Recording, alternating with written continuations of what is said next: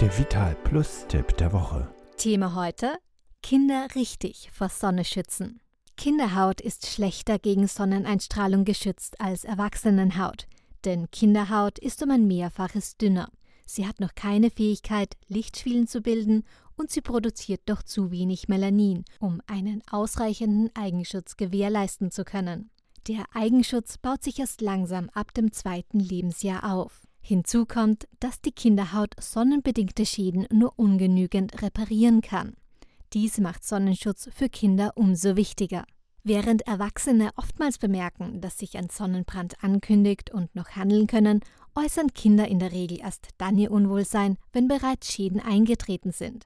Daher ist ein ausreichender Sonnenschutz für Kinder von ganz besonderer Bedeutung.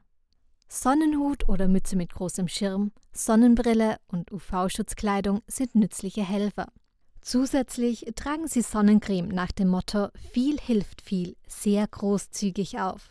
Wenn Sie zu wenig Sonnencreme nehmen, besteht das Risiko, dass der angegebene Lichtschutzfaktor nicht erreicht wird.